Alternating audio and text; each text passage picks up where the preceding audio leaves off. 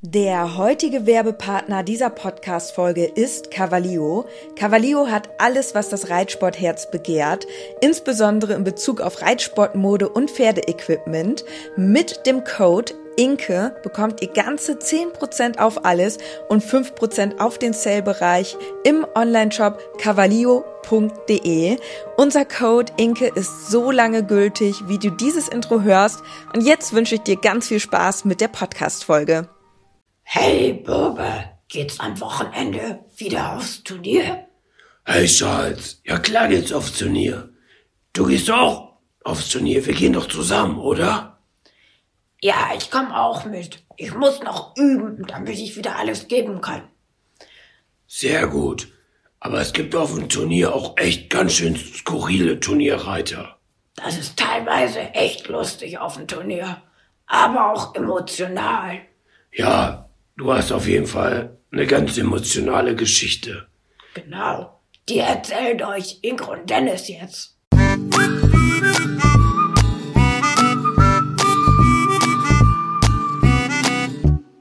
Herzlich willkommen zum Podcast Gepflegter Reitsport mit Inke und Dennis als Team Leo.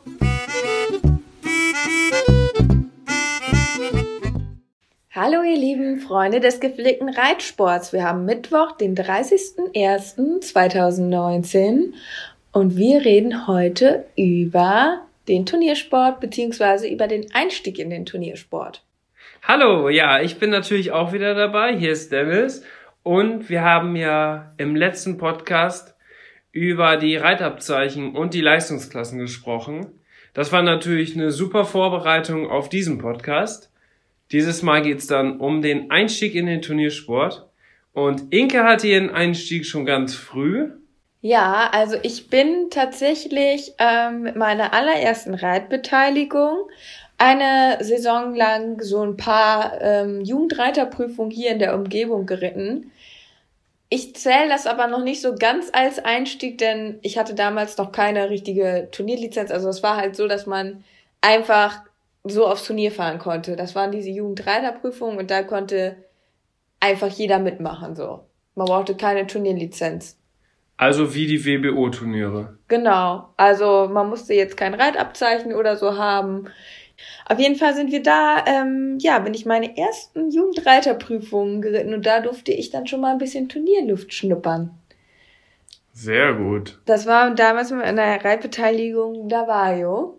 Da hast du die erste Turnierluft geschnuppert. Richtig. Und musstest das erste Mal eine weiße Reithose anziehen. Das war bestimmt was ganz Besonderes. Ja, und dann hatte ich ein Turnierjackett. Das war mir eigentlich ein bisschen zu groß.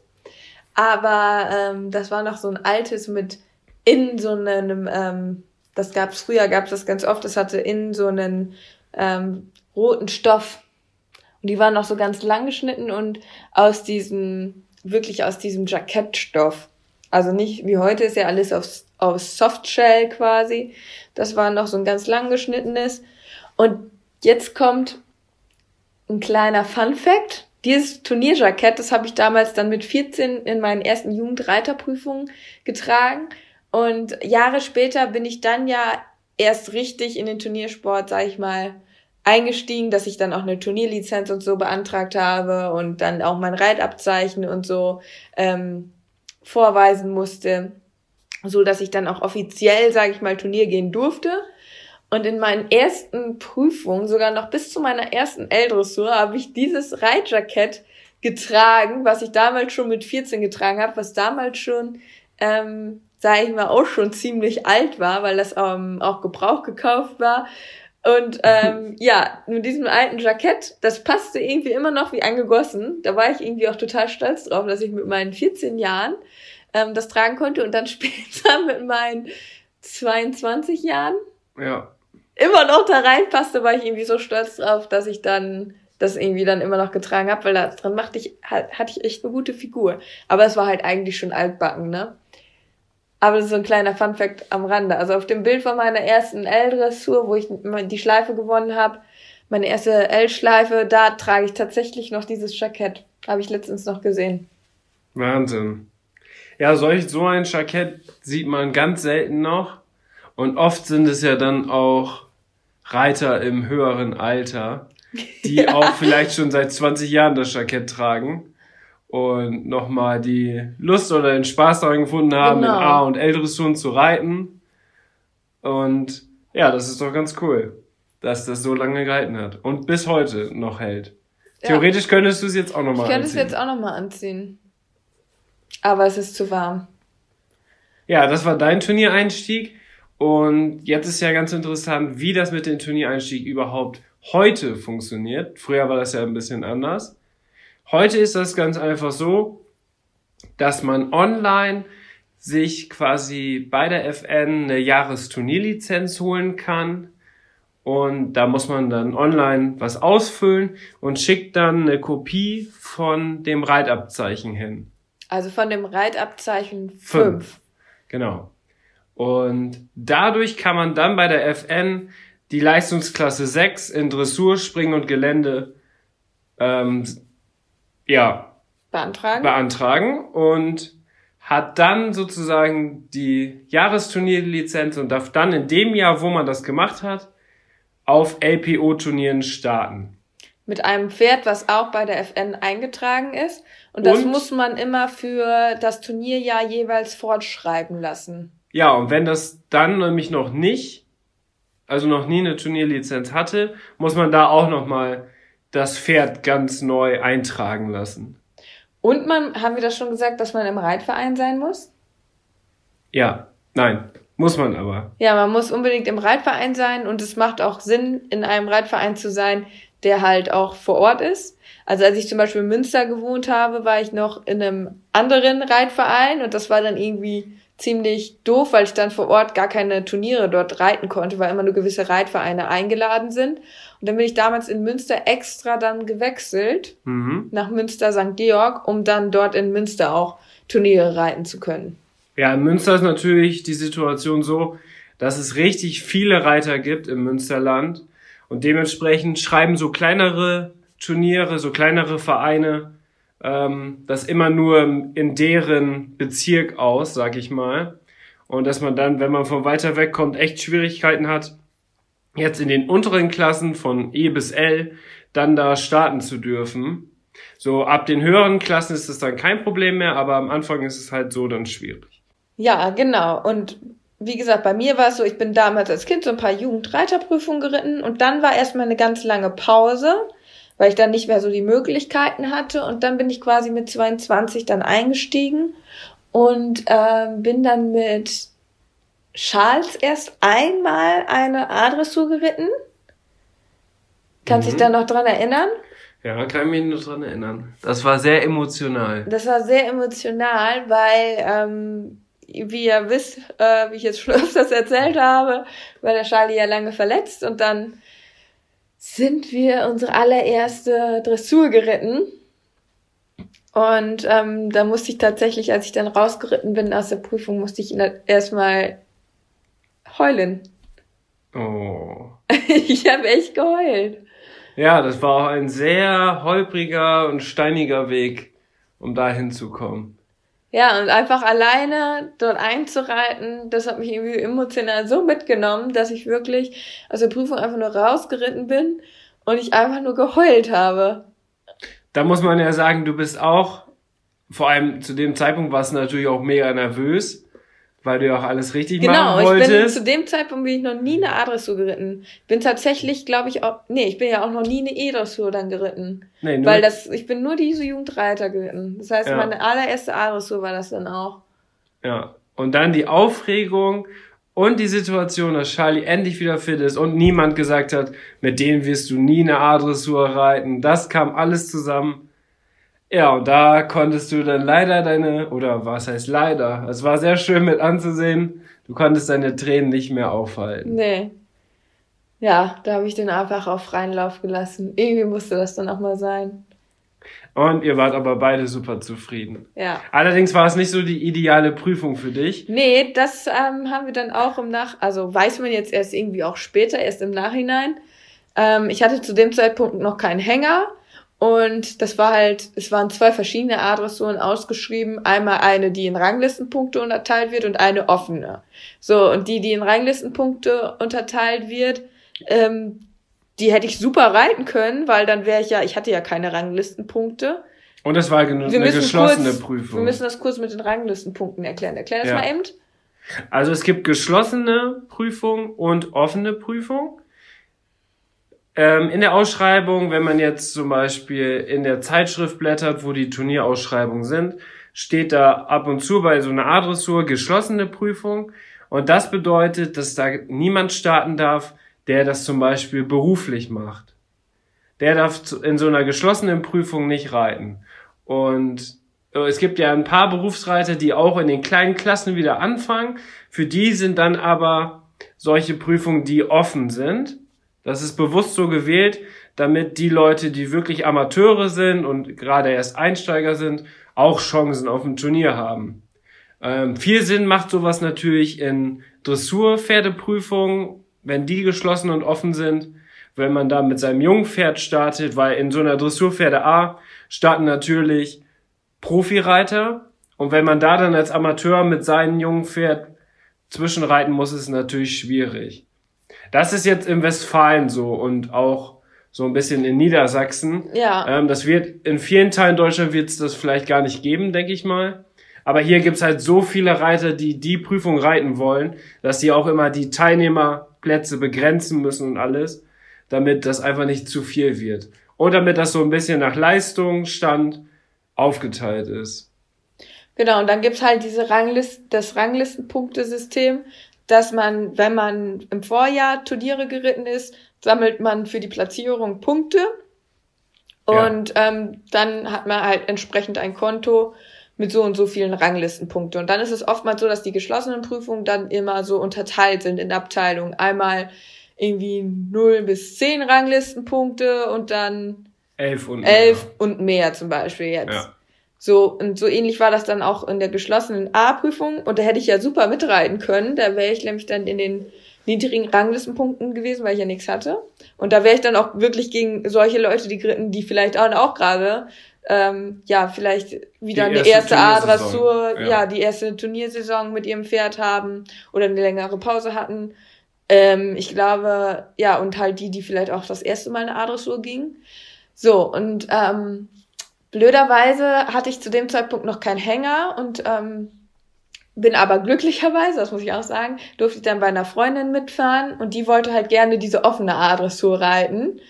Und ja, in der offenen A-Dressur war es halt für mich als eine, die als allererstes eine A-Dressur in ihrem ganzen Leben reitet, total schwere Konkurrenz, weil da waren halt alle die drin, die zu gut für die andere geschlossene Abteilung waren.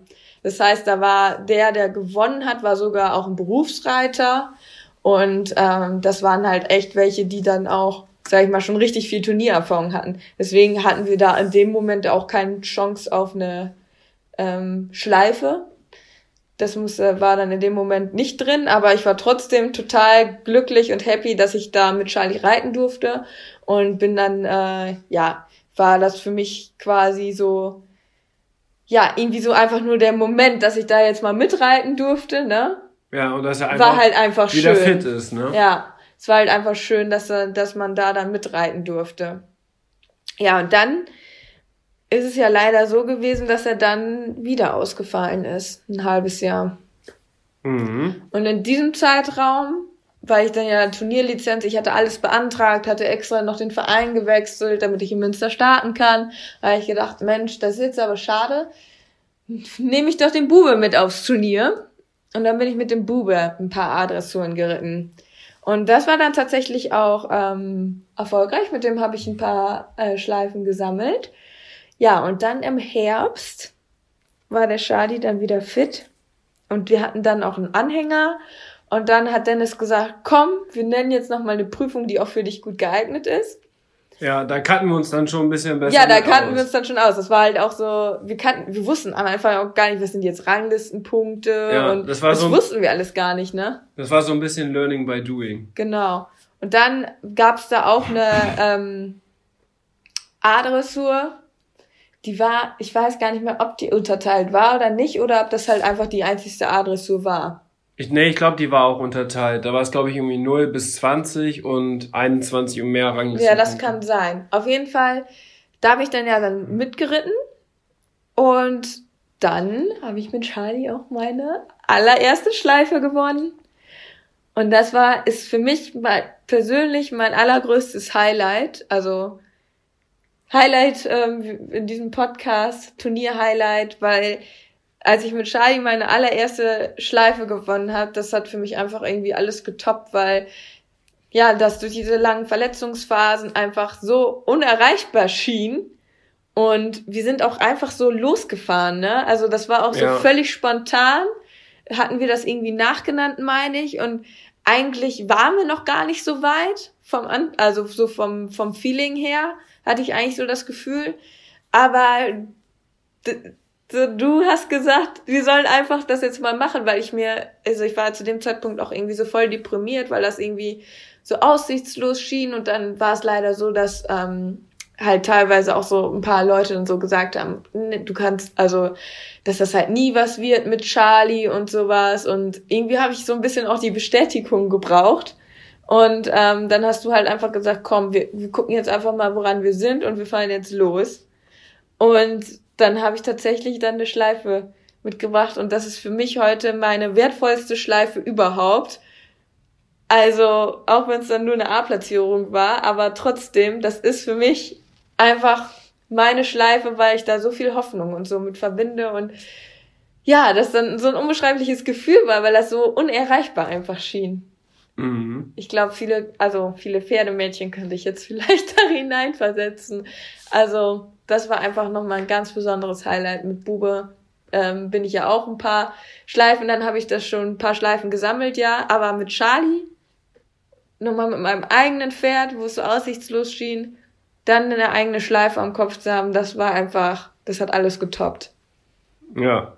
Ja, das war wirklich so, dass so ziemlich jeder gesagt hat, mit dem Pferd, das ist ja immer nur platt, mit dem wirst du in der Dressur nichts reißen können. Du brauchst ein neues Pferd, es wurde gesagt, du musst Charlie verkaufen, das funktioniert alles nicht. Also Und das Schlimme war, ich habe in diesem Moment war ich ja auch noch so also so unsicher, weil ich war ja dann auch noch nicht so, also ich hatte Ja, Charlie ja auch erst ein Jahr und wir waren so unerfahren und man hat alles dann auch so so sich zu Herzen genommen, ne? Das Ja. war ganz schlimm für mich, wenn Leute sowas zu mir gesagt haben, weil ich das dann alles mir immer sehr sehr zu Herzen genommen habe und dann immer gedacht habe, ist das wirklich so und ja. Es waren ja auch Leute, die ihr ganzes Leben schon Pferde haben und richtig viel Erfahrung hatten. Und deswegen hat man solche Worte, die die gesagt haben, natürlich extrem auf die Goldwaage gelegt. Und ich habe ja auch gesehen, wie Inke zu Hause geritten ist mit ihm. Und er war dann endlich wieder fit. Und ich habe ja auch gesehen, wie viel Spaß sie mit Bube auf dem Turnier hatte. Und dass das auch einfach richtig cool ist, dann sich auf dem Turnier mit anderen oder gegen andere sich zu behaupten und zu zeigen, dass die Arbeit, die man da reinsteckt, auch vielleicht nicht ganz umsonst ist. Natürlich hat man auch so Spaß mit Pferden, aber das ist einfach nochmal so schön, auch von Richtern zu- hören bekommen, was gut ist und was nicht so gut ist, woran Ja. man arbeiten kann. Und deswegen wusste ich, jetzt ist Charlie gerade fit. Wenn wir es jetzt nicht machen, das war ja dann auch im späten Herbst. Und dann war ja sowieso wieder die Winter, so Winterpause. Und deswegen habe ich gedacht, boah, wenn wir jetzt nicht losfahren, dann verletzt er sich vielleicht im Winter wieder, weil es dann wieder keine, äh, weil die Weidesituation sich wieder ändert. Und wir haben ja dann schon viel miterlebt, wie er sich verletzt und warum er sich verletzt. Und deswegen habe ich gedacht, wenn wir es jetzt nicht machen, dann vielleicht sogar nie, weil die Leute auch einfach gesagt haben, ja, wenn er sich nochmal verletzt, dann wird das sowieso nichts, dann musst du den weggeben und keine Ahnung, was alles erzählt wurde. Und aus dem Grund haben wir dann gesagt, wir fahren hin. Und es hat direkt geklappt. Ja, dass das dann auch einfach Nicht nur, dass er direkt war. platziert war, sondern er hat Das einfach hat eine gut- super Runde ja, hingelegt. Er hat das einfach auch so, einen- so einen richtig guten Job gemacht. Er hat irgendwie so, als wenn er, also es hört sich jetzt total kitschig an, aber ich hatte so das Gefühl, als wenn er das wirklich so gemerkt hat, dass, dass es jetzt irgendwie drauf ankommt, dass er jetzt, also dass es jetzt einfach mal so einen Impuls in die richtige Richtung geben musste. Und als wenn er sich halt wirklich, als wenn er es gewusst hätte und sich wirklich extra angestrengt hatte. Ich war völlig geflasht an dem Tag, weil er einfach auch ja, dann so toll gelaufen ist, man so gemerkt hat, dass er sich Mühe gibt und das irgendwie auch will. Ja, Ja, das war echt ein sehr schönes Erlebnis. Ähm, wir haben ja normalerweise Highlight und Fail der Woche. Und jetzt, weil es ja ums Turnier geht und das Thema heute Einstieg in den Turniersport ist, haben wir gedacht, machen wir das Highlight und den Fail auf das Thema bezogen. Und das war auf jeden Fall Das dein ist Highlight. mein Highlight über alles.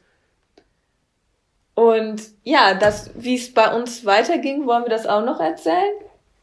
Oder nur den Einstieg? Ja, du kannst ja noch mal kurz sagen, wie es dann mit Charlie erstmal weiterging. Ja, dann war es so, dann war eigentlich die Turniersaison ja vorbei. Dann in dem Jahr bin ich dann auch nichts mehr gegangen. Und dann kam ja die neue Turniersaison und da muss ich sagen, hat sich auch was sehr Witziges herauskristallisiert. Wir sind dann ja, ähm, wir sind dann A-Dressuren geritten und es gab eigentlich eine Regel. Es gab wirklich eine Regel. Also damit hätte man auch nicht gerechnet zu dem Zeitpunkt. Genau, es gab eine Regel und zwar immer wenn ich vorne geritten bin, war ich eigentlich sicher platziert und immer wenn ich hinten geritten bin, habe ich eigentlich fast jedes Mal verzichtet. Charlie kann einfach nicht in der Abteilung laufen. Es geht nicht. Jetzt müssen wir, glaube ich, noch mal kurz sagen, was eine Abteilung ist, weil es ja auch Eine- deutschlandweit in einigen Bereichen gar keine Abteilung gibt. So hier in Münster und in Westfalen ähm, ist meistens eine A-Dressur oder fast immer eine A-Dressur in einer, in einer Abteilung und das bedeutet, dass meistens in der normalen Ein-Sterne-A-Dressur vier Reiter hintereinander reiten, bei einer Zwei-Sterne-A drei Reiter hintereinander und bei einer Dressur Reiter A, wo es meistens, also wo es dann hauptsächlich um den Reiter geht, die ist dann immer zu zweit. Also das ist so der Regelfall hier. Ja, und in so einer normalen Ein-Sterne-A, wo vier Reiter sind, da war es natürlich bei Inke so das Problem, sie hatte nur 25, Pro- nur eine 25-prozentige Chance, vorne zu sein. Ja, da haben wir uns manchmal dann aber auch einfach nach vorne geschummelt. Ja, Also manchmal konnte man dann das irgendwie drehen, dass man dann doch vorne reiten durfte, weil es war echt die Regel, hinten ging gar nichts. Das, da bin ich dann teilweise, wenn ich dann doch hinten war und das nicht mehr zu ändern war, bin ich dann gar nicht mehr eingeritten, weil das dann keinen Sinn hatte. ja, normalerweise ist das nicht zu ändern. Weil es gibt eine Startfolge. Ja, es ist nicht zu ändern, aber ähm, war die Meldestelle quasi sehr kulant und hat das dann gemacht. Aber normalerweise darf man das auch gar nicht. nee. Nochmal tauschen. nee, eigentlich darf man das nicht. Aber ich muss dir sagen, hinten geht nicht. Aber das war auch Dann- einmal oder zweimal, wo wir das hinbekommen haben. Aber deswegen bist du oft auch dann Dressur Reiter A gegangen. weil da war die Die war Chance nämlich nur zu 50%. zweit. Genau, und die Chance war dann 50 Prozent, dass Charlie vorne ist. Ja, und dann war es wirklich so, dann bist du zwei Prüfungen gegangen, eine Dressur Reiter A und eine A-Dressur. In der A-Dressur bist du ausgeschieden, weil er einfach nur hinterhergerannt ist und du Wolten reiten musstest. Ja, der Und wird dann kopflos. Und in der Dressur. Reiter A warst du platziert. Weil du vorne warst. Ja, und Ja, das, das war ein Unterschied wie Tag und Nacht. Ja. Und das Lustige ist, ihr Papa ist dreimal in der, in der Zeit, wo sie A-Dressur geritten ist, ist dreimal zu Besuch gekommen. Dreimal war sie hinten und dreimal hat sie dann noch keine Wertnote bekommen. also, ja, das war dann natürlich auch nicht so lustig. Ja, das ist so Freude und Leid, ne? Ja. Kann mal so und mal so laufen. Tja, Und ja, die ganze Saison haben wir dann eigentlich mit Charlie A-Dressur geritten. Und haben aber dann gemerkt, dass das eigentlich nicht viel Sinn macht, mit denen A-Dressur zu reiten. Weil halt ja immer es schief gehen kann. Und deswegen war natürlich dann, ja genau, weil das war halt irgendwie, man hätte das jetzt mit dem Abteilungsreiten vielleicht auf Teufel komm raus üben und trainieren können, äh, dass er da vielleicht mal irgendwie ruhiger bleibt. Aber ganz ehrlich, ich habe dann auch so gedacht, ich will jetzt auch nicht meinen Lebtag A-Dressur reiten. Macht's nicht Sinn, ähm, auf L hinzuarbeiten, dass man erstmal aus dieser Abteilung auch rauskommt, ne? Weil L-Dressur reitet man ja alleine. Ja, und dann äh, hatte ich dann Anfang, äh, das war eigentlich gar nicht mal so, das war noch relativ früh sogar in der Turniersaison, dass ich dann gesagt habe, ich ähm, mache das große Reitabzeichen, also das Reitabzeichen 4. ja, Das habe ich ja dann dressurbezogen gemacht und habe dann wirklich daraufhin trainiert, dass wir dann auch L reiten können. äh, mit meiner Trainerin. Und ähm, so war ich dann optimal vorbereitet für das ähm, dressurspezifische Reitabzeichen. Das habe ich ja dann auch mit Charlie gemacht. Und als wir das dann hatten, ähm, waren wir so auf L-Niveau auch, sage ich mal, sicher, so dass wir dann ähm, auch direkt starten konnten in den L-Dressuren. Mhm. Und dann bin ich direkt auch in der Saison dann schon in meinen ersten L-Dressuren gestartet. Und das war natürlich deutlich entspannter, weil man wusste, es gibt keine Abteilung. So, ich bin immer alleine im Viereck und das war an und für sich halt echt immer so, dass ich dann gedacht habe, das war halt einfach entspannter, ne? Dafür ist natürlich der Fokus von den Richtern nur auf die eine Person. Ja, und das ist natürlich Und- auch deutlich schwieriger als eine Deutlich A-Dressur. schwieriger. Und auch in der A-Dressur, wenn man jetzt mit vier Leuten in der Abteilung reitet, dann, wenn sich das Pferd mal raushebt oder so, kann sein, dass natürlich die beiden Richter gerade auf dem anderen Pferd gucken und so können noch ein paar Fehler versteckt werden. Mhm. So, aber in der L-Dressur ist ja mindestens ein Richter, der immer guckt. Und da wird natürlich dann auch wirklich jede Lektion und jeder Fehler mit in die Wertnote einfließen. Ja, und dann habe ich meine ersten L-Platzierungen gesammelt. Das war natürlich auch besonders schön. Vor allem, weil das halt, also weil das halt Charlie auch nicht so zugetraut wurde, dass wir das wohl auch schaffen können. Und Ja, da ging's dann wieder los. Da hatte er es dann, da war er dann in der A-Dressur, wenn er halt vorne ist, ziemlich sicher in den Lektionen. Und die L-Lektionen haben auch gut funktioniert, das Reitabzeichen hat auch gut funktioniert. Aber da kamen natürlich dann auch wieder die Neider und Missgünster und welche es alle gibt und haben gesagt, ja, aber mit denen in der L-Dressur, nee, nee, nee, das wird nichts, das wird nichts. Ja, aber dann hat Charlie einfach, auch weil er einfach gesund geblieben ist, ist einfach immer konstanter geworden und mit deiner Trainerin hast du auch wirklich intensiv trainiert Mhm. das war echt super.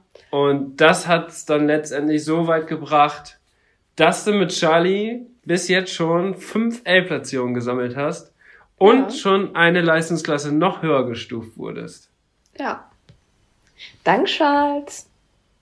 Ja, das hätte vor zwei Jahren keiner gedacht. Nee. Da hätte man nicht gedacht, dass der jemals in der A-Dressur bestehen würde. Tja, so kann sich das ändern, Leute. Was ist die Moral der Geschichte? Man darf nicht aufgeben. Man darf nicht aufgeben, auch wenn man total unerfahren ist, aber wenn man dran glaubt, dann kann es tatsächlich klappen. Ja, Ja, das war sehr schön. das war eine sehr emotionale. Ah. Ja, mein Charlie. Ja, und dein Turniereinstieg, der war verrückt. Ja, ich habe ja dann. du hab, hast das ja alles mitbekommen, wie das so ist auf dem ja, Turnier. ich habe das dann ja mitbekommen. So, Dennis Und hat mich immer begleitet, war immer TT. ja, parallel bin ich ja dann auch schon Turnier geritten. Also ich bin Turnier geritten, nachdem du mit Bube nicht mehr Turnier geritten bist, oder? Nachdem du mit Charlie wieder starten konntest.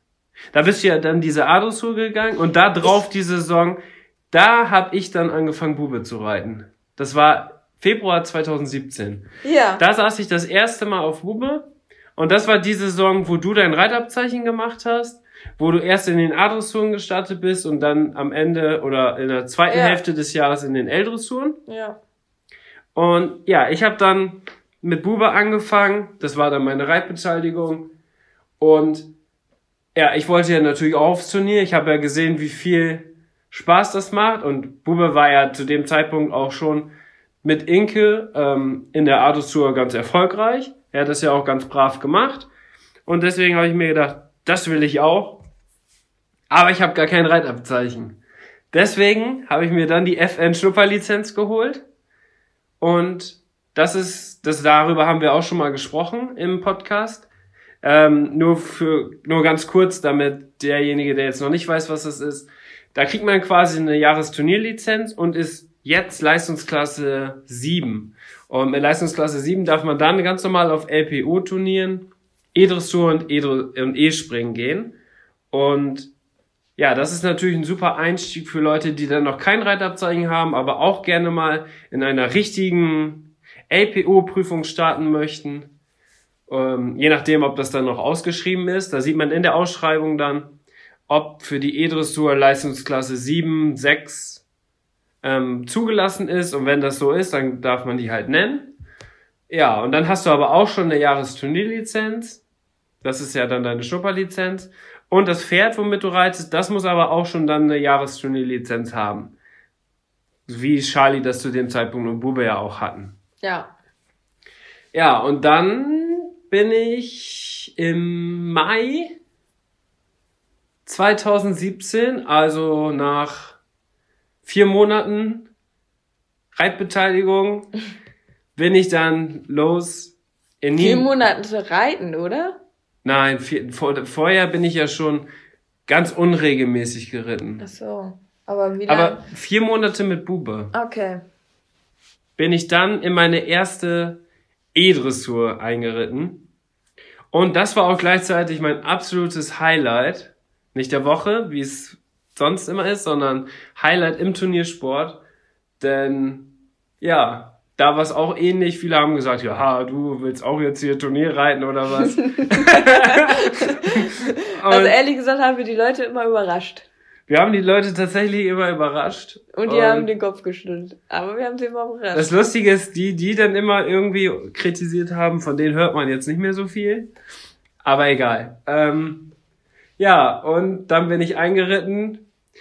Ähm, Bubes Besitzerin war auch dabei, Inke war dabei, das war richtig spannend und das war eine ganz normale E-Dressur.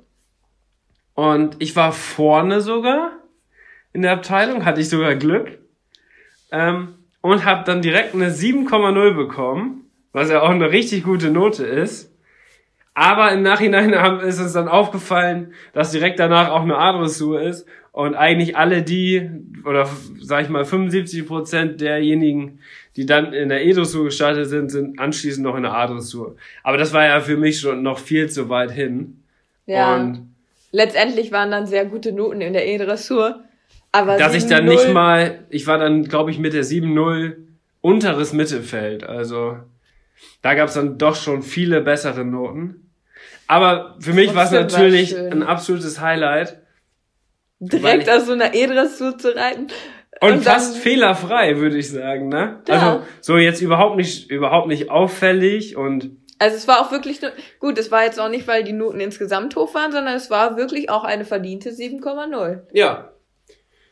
Ähm, nur ein Fehler habe ich gemacht, das wusste ich zu dem Zeitpunkt noch nicht, weil ich bei Inkes Prüfung vielleicht nicht aufgepasst habe und selber mir da gar keine Gedanken drüber gemacht habe, dass man ja, wenn man in der Abteilung reitet, dann beim Aufmarschieren direkt abwenden muss. Und ich habe ja in der Aufgabe das so geübt, ja, an der kurzen Seite und dann dachte ich, okay, ab A einfach aufmarschieren und bin dann quasi im ba in sowohl der Grußaufstellung und am Ende auch in der Grußaufstellung immer bis A geritten, dann rum und dann habe ich aber wieder rechts quasi wieder nach rechts ich gelenkt. denk, was macht der da? Kann der den Bube nicht lenken? Oder? Dann habe ich nach rechts gelenkt und habe mich dann so ganz weit rechts einsortiert, weil ja die anderen hinter mir dann links von mir auch aufmarschierten, Ja, das um, war, um für die Platz dumm. zu schaffen. Das war ja von mir ganz nett gedacht. Ja, Aber der Trick wäre gewesen, einfach direkt aus der Ecke raus aufmarschieren und dann gerade Ja, auf die Richter zu. wir haben so gedacht, äh, du kannst nicht lenken oder so. das, äh, bist nicht um die Kurve gekommen. Nee, das war nicht der Fall. Das hatte ich einfach falsch verstanden. Aber war dann auch nicht schlimm, weil 7,0, wir haben trotzdem gefeiert. wir haben trotzdem gefeiert. Das war echt so lustig. Ja, und dann habe ich zwei Monate später dann das Reitabzeichen 5 gemacht und dann direkt auch meine Leistungsklasse 6 beantragt.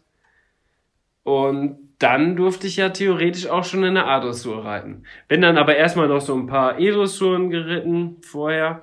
Aber ich habe auch gemerkt, dass ich mit Bube in der E-Dressur richtig, also dass das Das für mich schwer richtig schwer ist. Also heute würde ich das immer noch sagen, dass ich mit in der A-Dressur deutlich mehr Chancen habe mit Buba als in der E-Dressur. Weil in der E-Dressur sind natürlich vermehrt dann auch so kleinere Kinder mit ihren Ponys und die laufen einfach super, ne? Also da, und das sieht halt auch richtig süß aus. So ein kleines Kind auf dem Pony. Und dann Ja. gibst du dir auch eine gute 7er Note oder Ja. vielleicht sogar eine 8, weil das einfach so niedlich Ja, und ist. die Richter sagen dann ja auch, hier, der Erwachsene mit dem großen Pferd, der ist bestimmt nicht so dahinterher, dass er jetzt unbedingt eine Schleife haben Ja. will. Das dann- ist so ein bisschen schade für die, die halt wirklich wie du dann so Quereinsteiger sind, ne? Ja, Aber es gibt ja teilweise gibt's ja wirklich auch Prüfungen, die dann nur für Ältere ausgeschrieben sind, aber es ist halt ziemlich selten, ne? ja, das ist ganz, ganz selten. In der Bist du E. mal so eine geritten? In der A gibt's das öfter. Ähm, Ah. Ja, und deswegen hatten wir dann auch, das gab's dann auch, glaube ich, nicht so oft. Deswegen hatten wir dann auch gesagt, komm, muss jetzt A reiten, weil das ist halt auch irgendwie. Aber ich habe Kann man das zum geschafft. Einstieg gut machen, aber dann Ja. an einem bestimmten Zeitpunkt denkt man sich dann auch so, man möchte den kleinen Kindern dann auch irgendwie so ein bisschen den Vortritt lassen, ne? Ja, auf jeden Fall. Und man muss sagen, einmal habe ich es ja geschafft, platziert zu sein in der E-Dressur.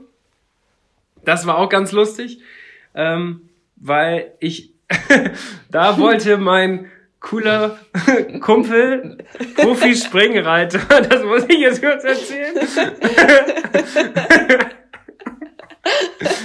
Ich dachte mir so, ja, in der E-Dressur ist schon richtig schwierig mit so einem großen Pferd.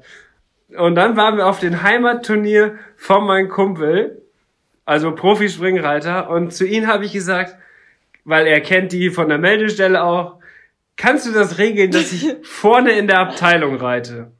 So, wir definieren mit vorne in der Abteilung irgendwo in der Prüfung, Hauptsache dann in der jeweiligen Abteilung erstes Pferd. Das war unsere Idee dabei. Damit ich mit Bube einfach voranreiten kann. Ähm, ja, weil ich sonst immer so auf Halbgas mit ihm reiten musste. Und ja, dann kommen wir da an. Und ich war, das war Startfolge E, glaube ich. Und Bube ist ja mit B. Das heißt, nach E kommen ja erstmal alle Buchstaben bis B. Deswegen dachten wir, ja, dann bin ich wahrscheinlich ziemlich weit hinten in der Abteilung, vielleicht sogar letzte Abteilung vor den Ponys, weil die Ponys sind ja immer ganz zum Schluss. Und dann gehe ich zur Meldestelle, hol die Starterliste, guck, bin ich erste Abteilung, aber zweites Pferd. da hat er mich nach vorne gesetzt in die Abteilung, in der ersten Abteilung, aber nicht dann als erster Starter, wie ich eigentlich wollte, sondern als zweiter Starter. Ja. Also einfach nur in der ersten Abteilung. Wir sind- Und dann hatten wir auch noch voll den Stress, weil wir davon ausgegangen sind, dass wir erst weiter hinten dran sind. Ja, wir dann direkt zum Anhänger gerannt, schnell abgeladen, bin ich schnell so äh, abgeritten, so nach Möglichkeit. Das Gute war, dass es da richtig warm war, das war ja im Hochsommer, deswegen brauchte man nicht so viel abreiten. Und dann durfte man vorher sogar noch in die Halle.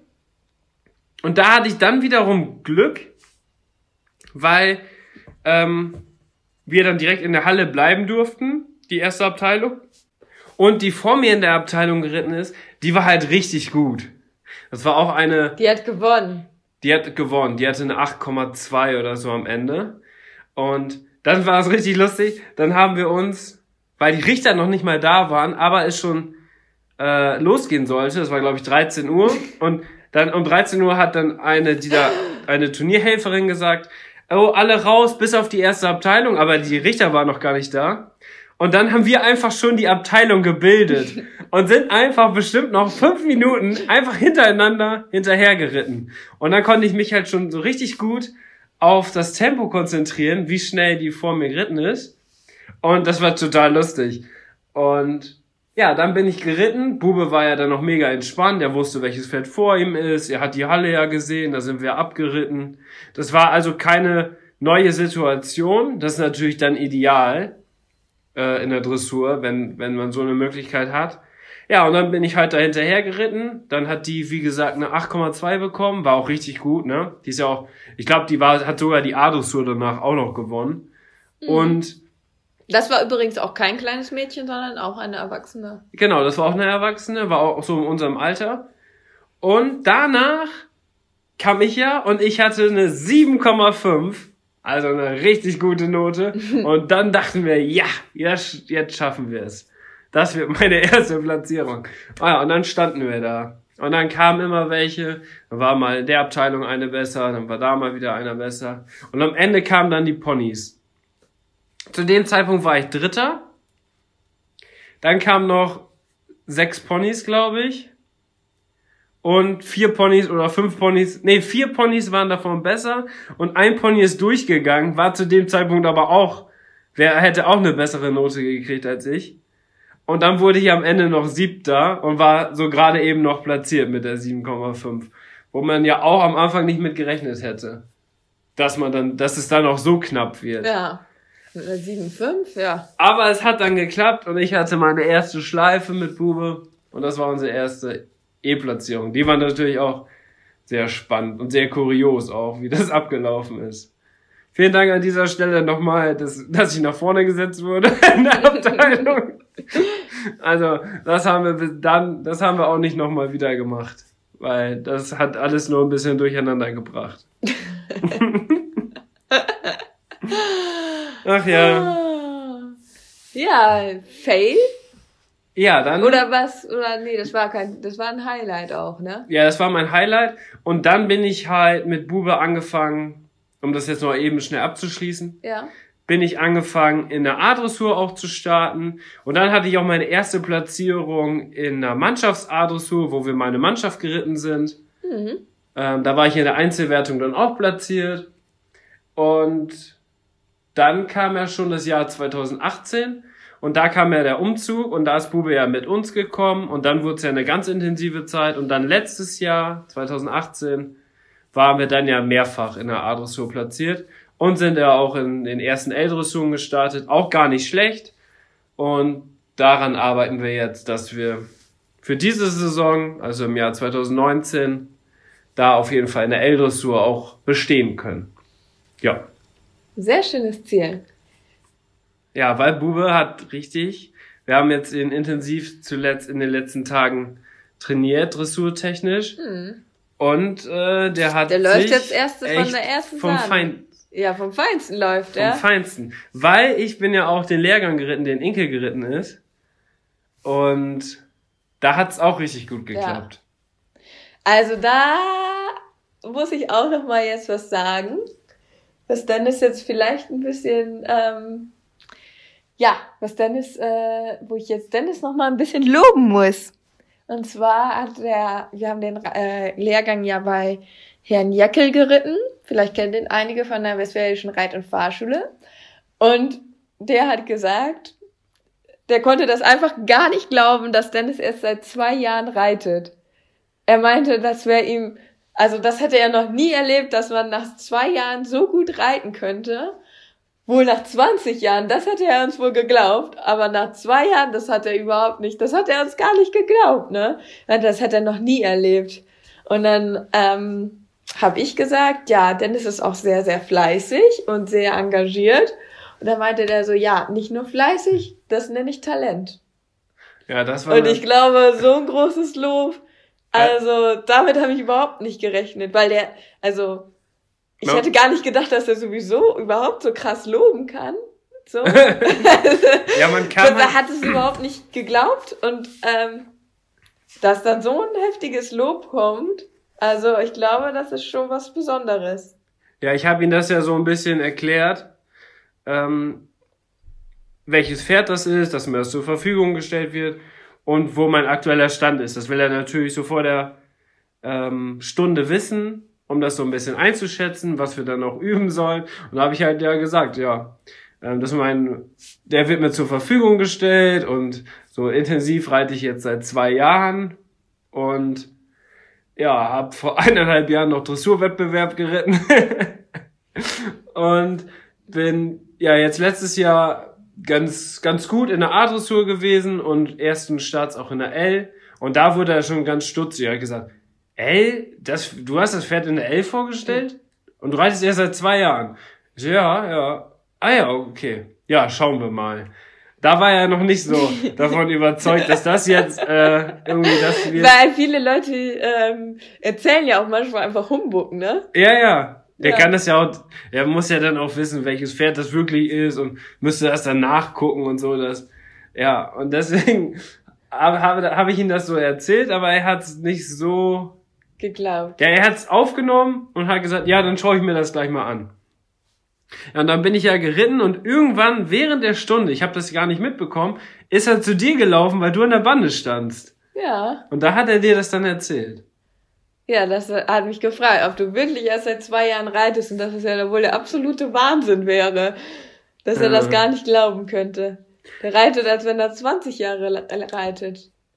Ja, irgendwann während der Stunde hat er zu mir nochmal gesagt, aber du hast vor zwei Jahren wieder angefangen, aber du hast als Kind auch schon geritten. So, nee, nee, nee. Also vor zweieinhalb Jahren saß ich das allererste Mal auf dem Pferd. Ah, okay, okay. Ja. Nee, Und dann nachher, als er gegangen ist, da hat er dann auch nochmal so gesagt. Also, das ist wirklich unglaublich.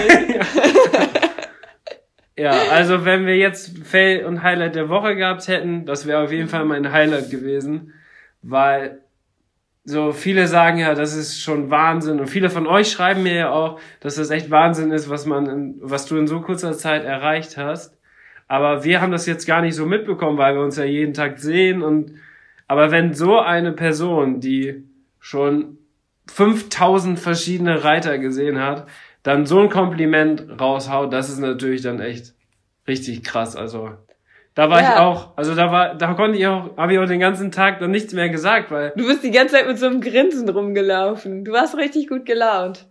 Ja, ich war aber äh, ja gut gelaunt nicht. Ja, weil er, doch, weil das schön ist, wenn ich man war einfach sprachlos. bekommt. Ja, ich auch, weil dann ist mir das auch in dem Moment doch mal so bewusst geworden, weil irgendwie für mich ist das so, also ich hatte das halt alles so mitbekommen und irgendwie war das so, irgendwie konntest du das halt so alles und irgendwie war das so für mich auch schon so normal, aber wo man dann jetzt nochmal so darüber nachgedacht hat, hat man dann auch so gedacht so, ja, eigentlich ist das nicht normal.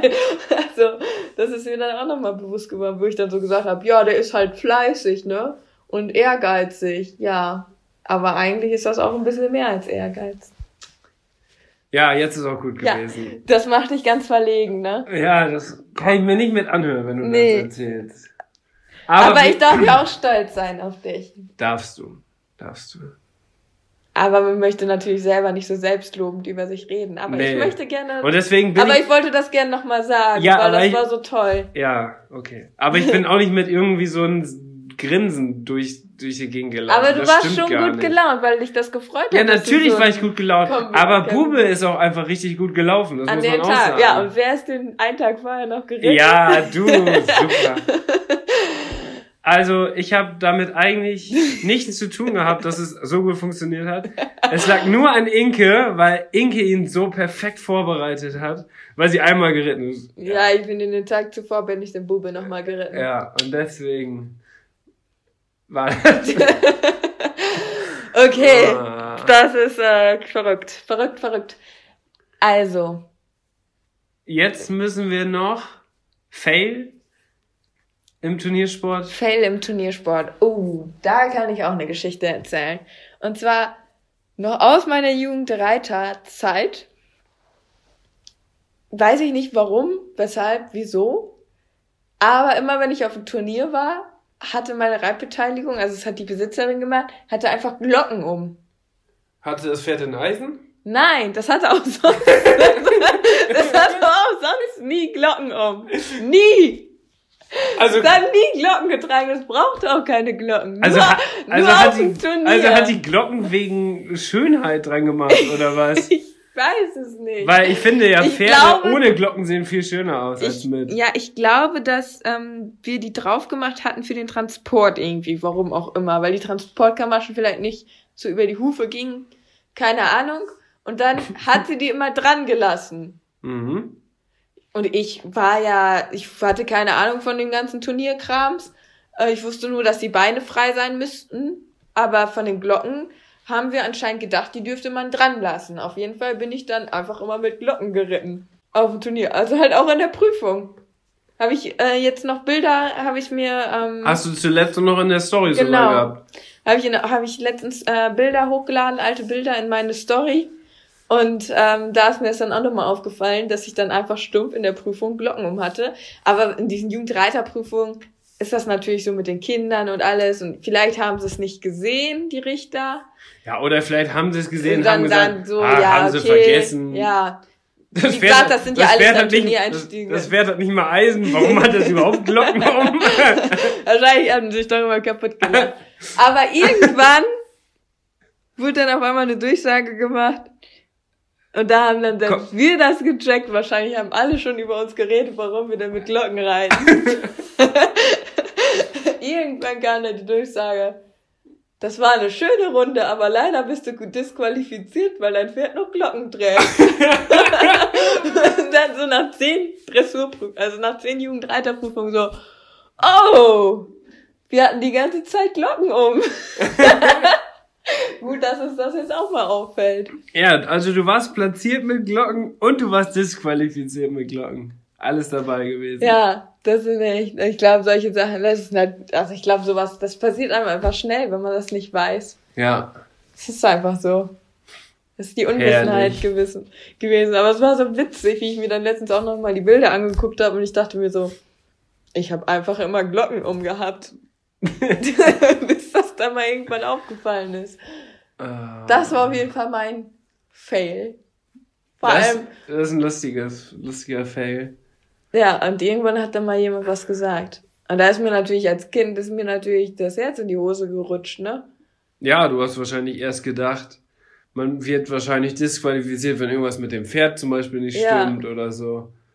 Aber dass es dann an den Glocken lag. Deswegen haben die Richter davor wahrscheinlich auch nie was gesagt, weil sie wussten, dass es halt irgendwie auch nicht schön fürs Kind, wenn du dann eine Durchsage machst und so, ne? ja. Ist ja auch Aber so. vielleicht waren das ja sogar Richter, die, die die, dann- schon zweiten Mal gesehen haben. Wahrscheinlich, wir dachten dann so. Schon Also so langsam müssen wir da doch noch mal so einen Hinweis geben. Ja, ich weiß nicht, also theoretisch hätten uns das ja auch mal die Leute irgendwie sagen Ja, aber können ist beim euch, Einreiten. ist euch aber denn nicht auch Ahnung. aufgefallen, dass die anderen immer die Glocken und die Gamaschen abmachen? Ja, Gamaschen hatten wir ja nicht um. Also ich glaube, wir dachten damals, dass es halt nur keine Gamaschen erlaubt sind, dass so. Beine frei sein müssen. Ja. Und du bist das Pferd aber immer auch zu Hause ohne Glocken geritten. Ja, das hatte nie Glocken um. nur auf dem Turnier. das ist irgendwie eine lustige Geschichte. Ja, da kann mein Fell eigentlich nicht mithalten. Ähm, eigentlich ist mein Fell auf dem Turnier auch mein Fell gewesen, was ich in unserem Jahresabschluss in dem Podcast gesagt habe. Meine erste L-Dressur, die war ja beim Heimatverein, wo ich ohne Bügel geritten bin, dann jemand eine Hecke geschnitten hat, ich runtergefallen bin, ich dann in die Prüfung rein, überhaupt nicht gut geritten bin, am Ende mich noch verritten habe und die Richter dann gesagt haben, Junge, ihr, du hast, hast, deine Hose ist voll mit Sand, du hast dich verritten. Wir lassen heute mal eine Wertnote weg, oder? Und ich so, ja, ja, ja, auf jeden Fall. Lassen wir weg. Das war echt Oh. ein Fail. Ja. Und noch ein zweiter Fail ist ähm, der Zeitpunkt gewesen, die kurze Phase in meiner Springkarriere, wo ich äh, gelernt habe, wie man vom Pferd fällt und abgesprungen bin. Das hatte ich ja letztens auch mal im Beitrag auf Instagram. Ähm, und das ist mir tatsächlich einmal sogar auch auf Turnier passiert, im E-Springen. Da bin ich auch, war noch eine Distanz, glaube ich, sechs Galoppsprünge und Boba geht immer weiter so nach links rüber und ich gehe immer weiter so nach rechts und dann denke ich so, was mache ich jetzt, was mache ich jetzt?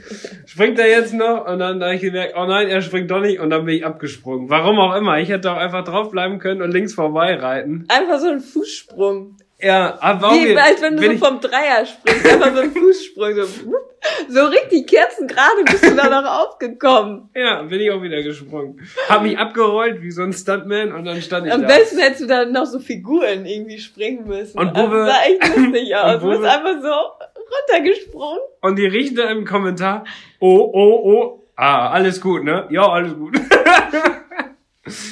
ja, aber dann habe ich noch mich wieder draufgesetzt und bin danach dann noch, war noch ein zweites E-Springen, das bin ich dann noch geritten. Und da war alles gut. Da war alles gut. Hatte ja leider zwei Fehler, aber ich war froh, dass er, dass ich nicht abgesprungen bin.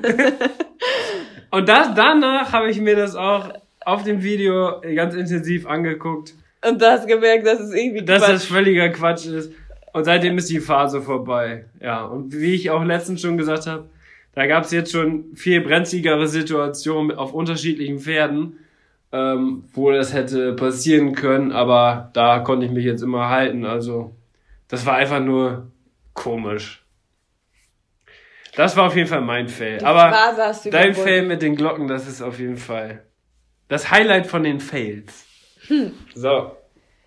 Wir haben jetzt eine neue Rubrik, die würden wir gerne einführen. Mhm, soll ich die erklären? Ja. Und zwar wollen wir eine neue Rubrik einführen. Wir haben ja jetzt schon Highlight und Fail der Woche. Ähm, und wir wollen ganz gerne jetzt noch die Rubrik einführen. Wir machen die vielleicht nicht jedes Mal, aber so zu den Themen, wenn die gut passt. Und zwar heißt die Rubrik die drei skurrilsten Punkt, Punkt, Punkt. Und das Punkt, Punkt, Punkt, das steht dann dafür, für das jeweilige Thema, was wir haben. Und dann wollen wir nämlich heute das machen, die drei skurrilsten Turnierreiter. Und zwar machen wir das jetzt einfach so. Inke ist ja ambitionierte Dressurreiterin und ich bin ja mehr im Springen jetzt aktuell. Und deswegen sagen wir, Inke macht ihre Top 3 skurrilsten Turnierreiter in der Dressur und ich im Springen. Alles klar.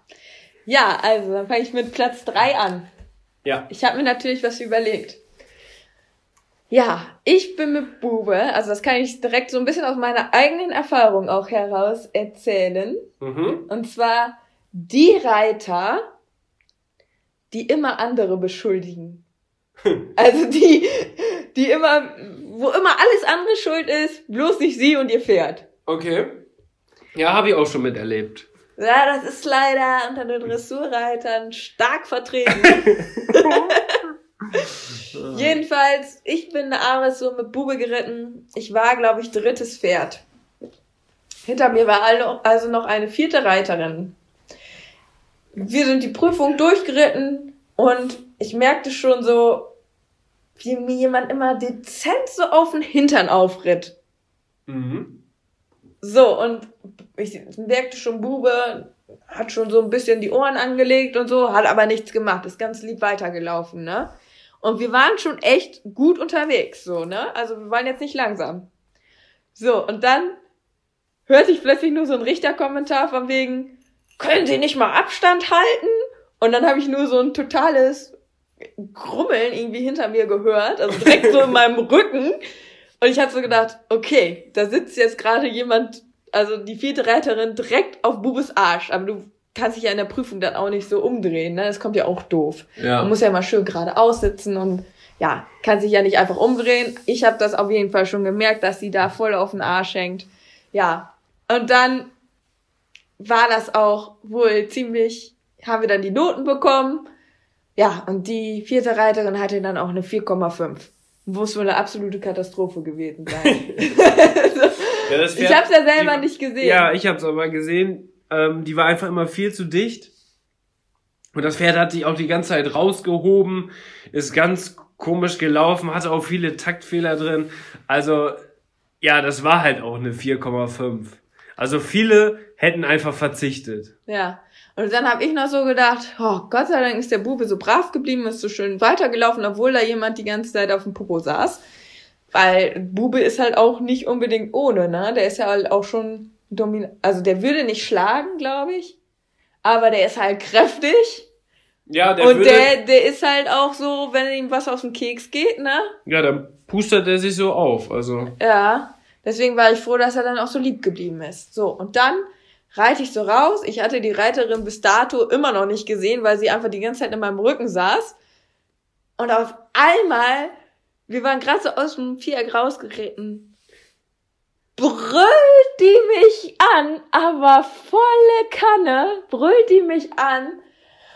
Äh, kannst du nicht mal schneller reiten? Wegen dir habe ich jetzt eine 4,5 und hat mich da voll beschuldigt, das wäre lebensgefährlich und ich habe mich so erschrocken, ne? so erschrocken einfach. Ich dachte, was ist denn jetzt los? war gut, dass ich das gar nicht mitbekommen habe. Boah, mir ist echt, ich, ich habe mich völlig verjagt auf einmal. Ich habe die ja bis dato immer noch nicht gesehen, weil die irgendwie immer noch in meinem Rücken war. Ja. Also, schreit die mich da voll zusammen, ne? Boah, das war krass. Das habe ich noch nie erlebt. Die hat so krass geschrien. Mhm. Also, und das wäre lebensgefährlich. Und wir sind halt wirklich, Bube ist ein großes Pferd, der hat große Bewegungen. Und wir sind gut geri vorwärts geritten, ne? Also auch Ja, an und- sich die Abteilung. Ja, und vor Die dir war ja aber auch noch eine und du konntest ja auch nicht schneller als die vor Nee, dir. nee. Aber trotzdem war das auch kein Tempo, wo du sagst, das wäre jetzt völliges Schneckentempo gewesen. Nee. Also wirklich, ne? Ich habe mich so erschrocken. Ja, dann habe ich mich auch nur so umgedreht und habe dann so gesagt, ich so, ähm, kannst froh sein, dass, dass mein Pferd so lieb ist und mich ausgeschlagen hat. Ja, man muss ja auch eigentlich zwei, drei Pferdelängen Abstand halten. Das ist ja auch eigentlich so Boah, vorgegeben. aber da habe ich mich verjagt, ne? Und das war auch so einer der ersten Turniere, die ich geritten bin und da habe ich wirklich gedacht, pff, also das ist schon übel manchmal, den Dressurreitern. Vor allem haben ganz oft die anderen Schuld. Oder die Ja. Richter. Also wenn ihr euch mal, die Zuhörer, wenn ihr euch mal richtig einen Spaß machen wollt, dann fahrt zu so einem Turnier, zu so einem ländlichen Turnier, wo so EAL-Dressur ist und setzt euch einfach beim Ausgang der Halle hin und hört einfach zu, wie die Leute, die aus der Prüfung rauskommen, miteinander reden. Mit ihren TTs, mit der Familie. Das ist einfach Das richtig ist herrlich. interessant. Die Richter, die haben das gar nicht gesehen. Die blöde Kuh vor mir. Und, und dann die, und dann die, die dann absteigen, das Pferd schnell wegbringen und sich dann die anderen angucken, die noch in der Prüfung kommen. Und dann so ganz laut beurteilen. Ah ja, das habe ich aber besser gemacht. Ah ja, das habe ich auch besser gemacht. Ja, also, ich war deutlich besser und dann kommt die Wertnote und dann, was? Das hat die gar nicht verdient! Diese stufen Oh, Richter. Das ist eigentlich überhaupt nicht zum Lachen, ne? Das ist echt ein bisschen. Also Richter, traurig, Richter haben es dann auch echt schwierig, muss man sagen. Ist ein bisschen wie Schiedsrichter. Also ich glaube, das ist halt auch vermehrt dann so in der A, A ja, in der A-Dressur vielleicht besonders so, weil das dann teilweise halt auch wirklich durch die Abteilung, dann reitet irgendwie aus Versehen mal einer in dich rein oder so, ne? Ja, Gibt dann auch viele Streitpunkte einfach. Irgendeiner fühlt sich immer benachteiligt dann. ja. Ja, zum Glück in der L-Dressur wird's dann lockerer. Ja, ich finde eigentlich, umso höher es geht, umso fairer wird's irgendwie auch. Ja. Naja, aber das war schon eine Hausnummer, ey. Das, das ist echt, Also dein Platz drei sind die, die immer den anderen die Schuld geben. ja. Okay. Ja, und Platz zwei. Soll ich nicht erst Platz drei Achso, machen, dass wir so abwechselnd ja, machen? Ja, mach mal. Okay. Ähm, Platz drei bei mir, ich mache das ja jetzt mit den Springreitern, das sind die, die immer richtig lange mit irgendwelchen Quatschen, dann merken, sie haben nur noch drei, vier Pferde vor und richtig schnell abreiten müssen und richtig schnell abspringen müssen und dann alle anderen durcheinander bringen, weil die sich dann überall vordrängeln und dann immer rufen, ja, ich spring noch den Stall, Stall, Ochser, Ochser, Stall. Oh. So, und am besten, ohne durchzuparieren, einfach vier, fünf Sprünge hintereinander, weil die sich einfach vorher, weil die einfach nur am Quatschen sind die ganze Zeit. Und dann, äh, ja, alles ganz schnell gemacht werden muss. Das bei mir auf Platz drei. Gut, dann bist du jetzt wieder dran. Platz zwei. Die, die immer schnalzen. Boah, das ist richtig nervig in der Abreiterhalle, ne? Weil Bube reagiert da auch drauf. Ja, das ist es nämlich. Und wenn das jemand anderes macht, dann zuckt er immer zusammen. Das ist ganz schlimm, ey. Das ist wirklich schlimm. Weil die anderen Pferde gucken dann immer so, was, ich bin gemeint und dann. Das ist echt richtig, das ist nervig. Ja. Ah, ich weiß auch gar nicht. Also, irgendwie macht man es vielleicht un unbewusst einfach, ne? Aber das ist schon echt nervig und echt doof, wenn das Pferd da so drauf reagiert. Ja. Und dann gibt's ja auch Am besten noch so mit dem Kopf wackeln dabei. und dann gibt's ja aber auch viele, die auch so ganz laut mit ihren Pferden reden. Ja, da muss ich ehrlich gestehen, da bin ich ja so ein Kandidat. Ja, das machst du auch. Ich rede auch Aber immer nicht- mit Charles. Ja, aber- er immer so zwischendurch einfach so brav und so.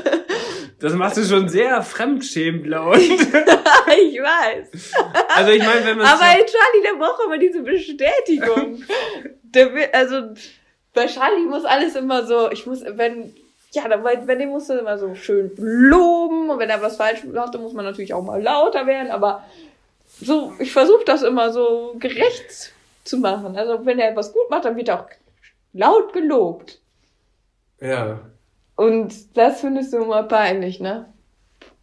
Ja, das ist auch irgendwie komisch. Und ich plötzlich so rufe, brav! gut, gut gemacht, Charles. Das sind Ah. eigentlich so meine Standardsprüche. Bravi! Feini! Guti! ja. Ja. da sind die Leute dann schon von mir genervt. Oder die, ich glaube, dass sie sich tatsächlich teilweise erschrecken. Ja, weil dann ist so, so sind fünf Leute in der Halle, alle sind so am Reiten, alle machen das so für sich und auf einmal schreist du so rum und dann denkt man so, ach du Scheiße, was ist jetzt denn passiert? Herrlich, herrlich, herrlich. Oder wenn man mit seinem Pferd so heimlich redet und dann auf einmal so, hast du was gesagt? Nee, ich rede mit meinem Pferd. ah, so, dann komme ich zu Platz zwei. Platz zwei sind bei mir die Reiter, die, oder dann jetzt Springreiter, die so eine ganze Entourage an Leuten dabei haben, die alle auch beim Abreiten mithelfen wollen. Und dann fängt der Springreiter an, fängt an abzuspringen. Und dann bauen die ganz kuriose Sachen auf. So. Beim S-Springen zum Beispiel fangen die dann an mit einem Kreuz. so, und bauen das dann erstmal alles um, ne? was so mega nervig ist. Dann fangen die auf einmal an, so ein 1,30 Meter Stall komplett umzubauen in Kreuz. Oder dann gibt's welche, die machen so eine Trapp und eine Galoppstange noch davor. So, und da sind halt mega viele Leute, die auch springen wollen und dann machen die so kuriose Sachen, ne? Oh, das ist so nervig, das kannst du nicht vorstellen. Aber das machen die immer nur in großen Gruppen, oder was? Ja, das machen die oder ist unter es unabhängig davon? Nee, das machen das machen teilweise, genau, das machen teilweise auch einzelne, dass die dann so die Stangen verlegen, aber diese, die in Gruppen dann kommen, weil dann ist richtig turbulent, ist richtig turbulent da drin, ne? Und dann weiß man gar nicht, wer zu wem gehört. Und dann ruft der Reiter seinen Leuten zu, hier, mach mal das so. Und dann hat er auf, wie wirklich beim Ochse hat er auf jeder Seite einstehen und dann zwei höher und dann wird das auf allen vier gleichzeitig wird das hochgestellt. Und dann ist aber also richtig eng dann auch in der Mitte. So, bei uns jetzt in Riesenberg in der großen Halle, da geht das immer noch. Aber wenn das jetzt so eine 2040 Halle ist, wo abgeritten wird, dann ist das echt schon nervig. Ja. Ja. Und das ist auch schon so der Vorreiter für meinen Platz eins. Aber jetzt bist du erstmal Okay. nochmal dran. Mein Platz eins Trommelwirbel bitte. Die, die immer Haftspray benutzen. also es gibt echt Dressurreiter, die sprühen sich einfach komplett voll mit Haftspray. Also ich weiß nicht, wer, ob ihr das kennt. Haftspray, das kann, kann man sich so auf die Sitzfläche sprühen oder halt an die Reithose, damit man nicht mehr rutscht. Und an die Stiefel und, Und genau, an die überall. Stiefel, am Popo, am Sattel, überall Haftspray. Und es gibt wirklich welche, die benutzen das dann in Tonnen und sprühen überall Haftspray drauf, ne? Ja. Also das ist jetzt kein Platz, also es ist jetzt nicht so, dass mich das nervt. Aber das ist skurril. Das ist skurril. Weil wie- ich frage mich immer, wie kann man dann reiten? Das ist ja Wahnsinn. Ich hätte, also es ist doch, du klebst dann am Sattel. Du klebst Ja. einfach am Sattel fest. Ja, das ist vielleicht für die, die nicht so einen top ausbalancierten Sitz haben oder die ein Pferd haben, was so richtig viel Schwung hat und wo es dann so schwierig ist zu sitzen. Ja, und dann kurz vor der Prüfung nochmal Haftspray bitte. Und dann gehen die nochmal so hoch mit dem Popo und dann muss der TT nochmal so dann den Popo ansprühen. Also als, Und dann Au- als, Außen, 1A. als Außenstehende, wenn man das sieht, dann muss man auch noch mit, also auch schon, wenn man sich damit auskennt, aber dann denkt man so, ach du Scheiße. Erstmal Ja, den wirklich. Arsch einsprühen. Ja, wirklich, so in die Steigbügel reinstellen, so hoch und dann psch, psch, psch, psch. Also an und für sich, ich find's total skurril.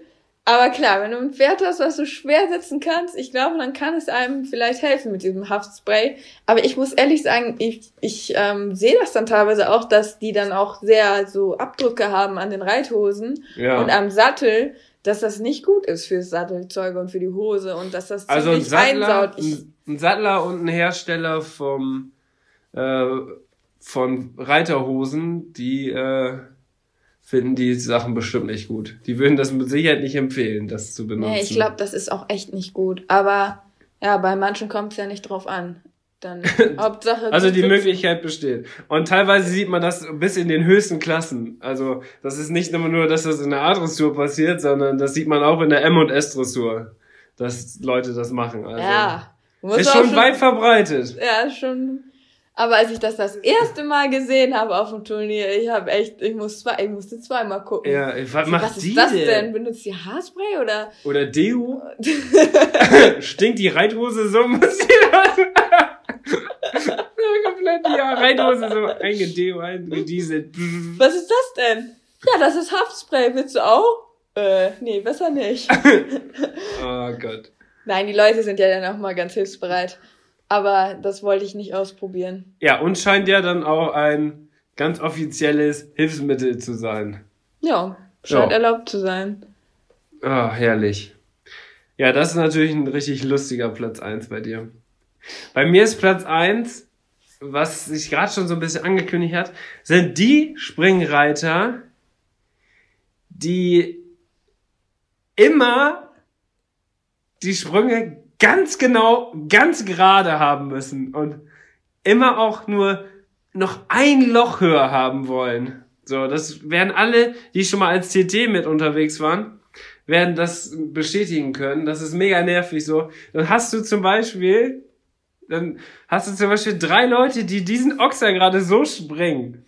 Und auf der einen Seite ist das ein Loch tiefer als auf der anderen Seite. Und dann gibt's immer einen, der sagt, hier, das eine Loch, das muss noch höher. Ja, jetzt passt es, jetzt passt es. So, und dann machst du zwei Loch höher. Und dann springen wieder drei Leute darüber, sind total zufrieden mit der Höhe, alles. Und dann gibt's wieder einen, der ruft, für mich ein bisschen breiter. Wie breit denn? Ja, eine Handbreite. Eine Handbreite. Das spielt fast keine Rolle. Oh, und dann, Man weiß. das ist nicht. immer ein elendiger Kampf da zwischen den ganzen TTs. Dann Ja, dem Reiter. das, das habe ich ja mittlerweile auch schon ein bisschen mitbekommen, ne? Ich meine, Ja. in deinen E-Springen musste ich halt nicht so viel umbauen. Nee, da ist ja einmal höher und das war's. Aber, aber, Aber ich sehe mich da schon an den Stangen, wie ich da mit den anderen kämpfen muss. wenn du das in den M und den S springen, wenn du das siehst, was da los ist, also vor allem so, was man jetzt auch sagen muss, vor allem so in den Amateurrunden, da ist es noch extremer als Ja, weil der Mutti mit am Ständer steht. Ja, ja, ja. Und dann, komm noch mal, komm noch mal. Und dann, nee, mach runter, mach runter. Wo bleibt die denn? Ja, die will doch gar, die ist doch noch gar nicht angeritten. Ja, ich komme jetzt. Ich wollte gerade sagen, bei den Amateuren ist das, denke ich, noch um einige schlimmer als äh, die Profis, die kennen das ja, die sind das alles Ja. geübt und weiß ich nicht, die haben ja meistens dann den Pfleger dabei, der das dann auch alles kennt. Und dann hat die, Aber in den Amateurklassen ist das echt. Und dann noch die, die, da ist die Mutti dabei und baut dann den Sprung genauso wie es soll, ne? Und da sind ganz viele, die vielleicht nur noch ein, zwei Pferde haben und noch einmal einen hohen Steil machen wollen. Und die machen so einen mittleren Steilhöhe. Und dann reitet die Reiterin, reitet dreimal an. Und wendet immer wieder ab, weil sie denkt, oh nee, war noch nicht gut. Und reitet wieder. Und die anderen warten alle, ne? Und dann denken die so, oh, Oh. spring doch einfach jetzt. Oh. Die Frage ist, was ist jetzt cooler? Ist es besser zu springen, also springen oder Springreiter oder Dressurreiter? Sind beide haben ihre skurrilen Seiten. Ja. Aber ich glaube, ähm, es ist auf jeden Fall, obwohl es im Springen ähm, in den Abreiterhallen eigentlich gibt so, also man reitet nicht auf einer Hand, man reitet so kreuz und quer. Also ist alles so Lockerer. auf, auf den ersten Blick unübersichtlicher, aber doch deutlich lockerer als in der Dressur, weil in der Dressur da sind, das sind so richtige, das sind dann sind sind immer so richtige Einzelkämpfer, die auch wirklich, Muss man auch leider sagen, teilweise auch ja einfach zickige. ja, Also die dann so, bitte reit nicht so nah ran oder die dann irgendwie die Vorschrift nicht verstehen und dann dich umreiten und dich dann anmeckern.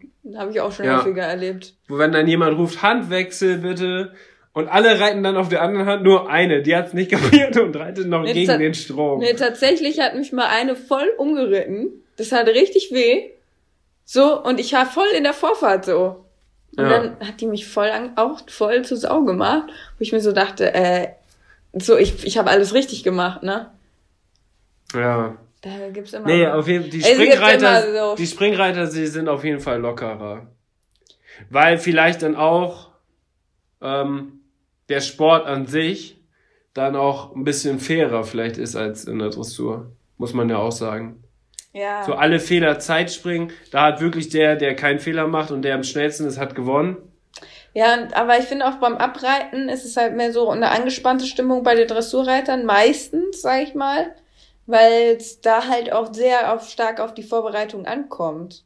Also, Ja, das ich stimmt. weiß natürlich. nicht, so mit dem Springpferd macht man halt irgendwie so ein bisschen Galopp, äh, hüpft man da mal rüber, so. Ja, Aber, ne, das ist jetzt nicht so, dass man sich jetzt so mega heftig darauf vorbereiten muss in dem Moment. ja, in der Dressur muss man natürlich gucken, dass man genau auf Punkt perfekt abgeritten ist. Ja. Im Springen ist es ja oft so, dass man vielleicht sogar zwei Springen hintereinander geht und dann wirklich nur drei, vier Sprünge macht, aber ist auch egal jetzt, wann du die machst oder wie. Ist natürlich von Pferd zu Pferd unterschiedlich, aber ist so deutlich lockerer. So, und dann gibt's auch so Situationen, auch so, das sind natürlich dann auch oft Profis oder so, die dann springen und dann sagen sie, ja, machen wir noch einen Steil und dann, ah nee, bin sowieso jetzt gleich schon dran.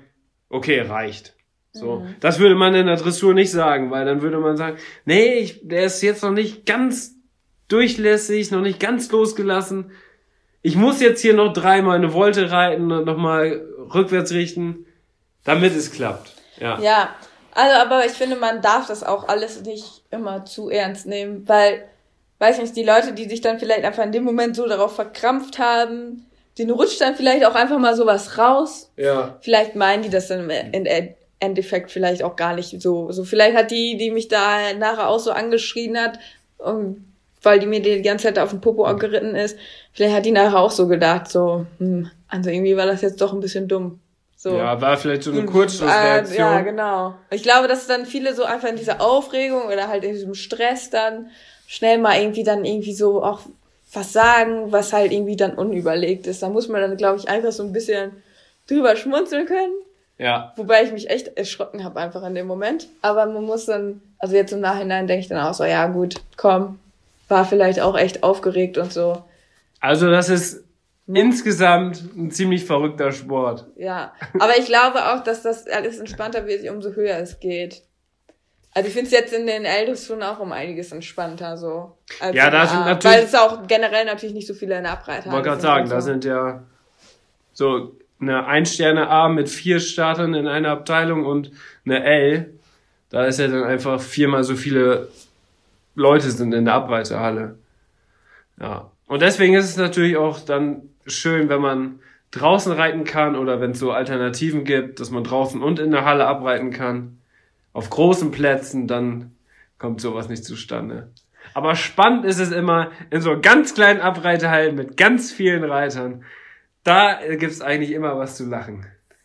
Ja, mit Humor nehmen. Das ist unser Fazit. Ja. Weil Man soll kann, die Sachen mit Humor nehmen, so wie wir das jetzt auch gemacht haben. genau. Bei uns kann sowas auch passieren. Genau. Ich habe bestimmt auch jemanden mal doof angemacht. Ja. Ich habe bestimmt auch schon mal gesagt, nee, da muss jetzt noch ein Loch höher, sonst, sonst wird das heute nichts.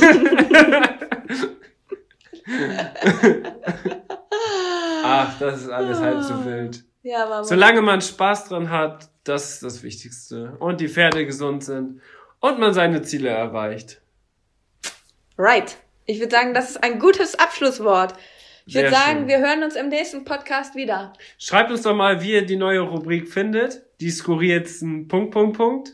Oder die drei skurrilsten Punkt, Punkt, Punkt. Das kann man nämlich in so ganz vielen Themen mit einbeziehen. So, jetzt haben wir ja Turnierreiter, aber man kann ja auch die skurrilsten Stallerfahrungen oder die skurrilsten Trainer oder die skurrilsten Pferdegeschichten oder alles so. Da gibt's ganz viele Möglichkeiten. Ja. Also ich glaube, das kann ganz lustig werden mit der Rubrik. Und jetzt müssen wir noch ganz am Ende einmal sagen, wir haben in ein paar Wochen, ich, wahrscheinlich in zwei oder drei Wochen, haben wir einen Gast bei uns im Podcast. Und möchtest du sagen, wer es ist? Lia von Alfi. Genau. Also ich denke, dass bis auf unsere Familie, die auch den Podcast hört, alle wissen, wer Lia ist. Ähm, die ist ja auch ganz aktiv auf YouTube und auf Instagram mit ihren jetzt mittlerweile drei Ponys. Und die werden wir besuchen und dann machen wir zusammen einen Podcast, nehmen wir zusammen einen Podcast auf. Und deswegen könnt ihr uns jetzt auch auf Instagram schreiben.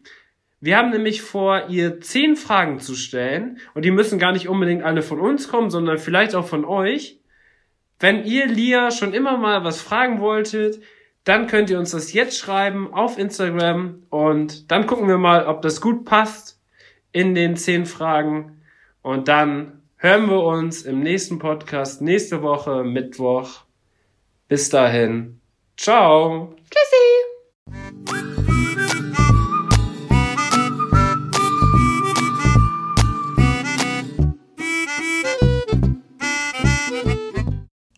Ende der Podcast-Folge habe ich noch einen Tipp für euch. Unser Partner rund um das Thema Fütterung ist der Online-Shop masterhorse.de.